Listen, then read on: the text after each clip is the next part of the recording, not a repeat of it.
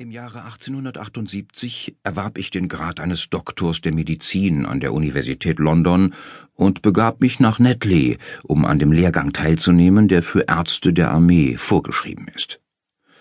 Nachdem ich dort meine Studien abgeschlossen hatte, wurde ich den fünften Northumberland Füsilieren als Assistenzarzt attachiert, das Regiment war zu dieser Zeit in Indien stationiert, und bevor ich zu ihm stoßen konnte, brach der zweite Afghanistan-Krieg aus. Bei der Landung in Bombay erfuhr ich, dass mein Korps durch die Pässe vorgerückt war und sich bereits tief in Feindesland befand. Trotz allem folgte ich, zusammen mit vielen anderen Offizieren, die sich in der gleichen Lage befanden wie ich, und es gelang mir, sicher nach Kandahar zu kommen, wo ich mein Regiment vorfand und sogleich meine neuen Pflichten übernahm. Vielen brachte der Feldzug Auszeichnungen und Beförderung, für mich barg er jedoch nichts als Missgeschick und Unheil. Ich wurde von meiner Brigade zu einer Berkshire-Einheit versetzt, mit der ich an der verhängnisvollen Schlacht von Maiwand teilnahm.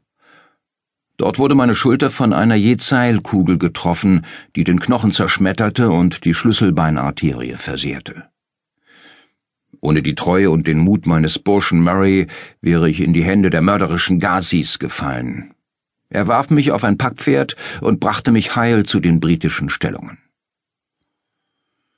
Erschöpft von Schmerzen und geschwächt durch die langwierige Mühsal, die hinter mir lag, wurde ich mit einem großen Zug verwundeter Leidensgenossen zum Basishospital nach Peschawar gebracht.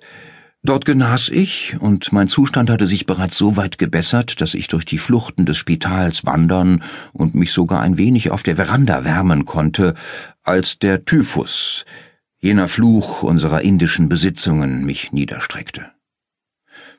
Lange Monate hing mein Leben an einem Fädchen, und als ich endlich zu mir kam und zu genesen begann, war ich so schwach und ausgezehrt, dass ein Ärzteausschuss befand, kein Tag sei zu verlieren und ich solle nach England zurückgeschickt werden.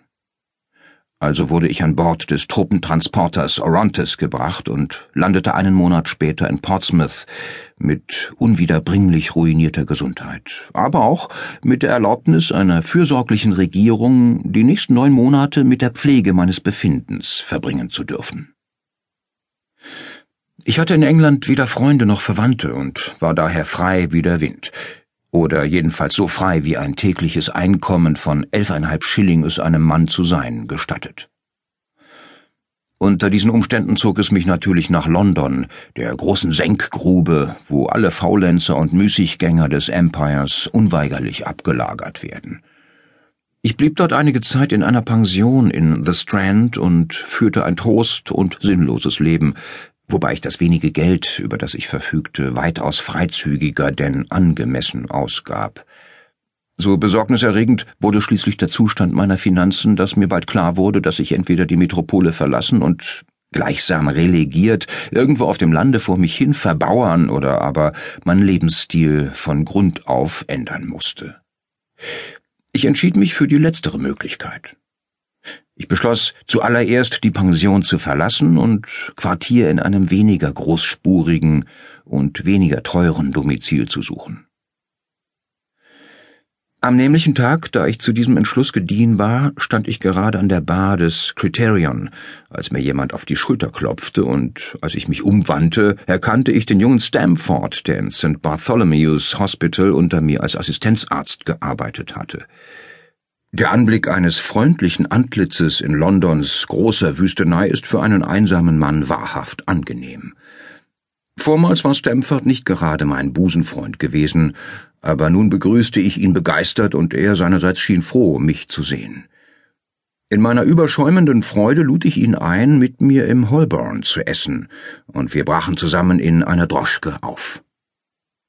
Was haben Sie denn nur angestellt, Watson? fragte er, ohne sein Erstaunen zu verhehlen, während wir durch Londons von Menschen wimmelnde Straßen ratterten. Sie sind so dünn wie ein Ladestock und braun wie eine Nuss.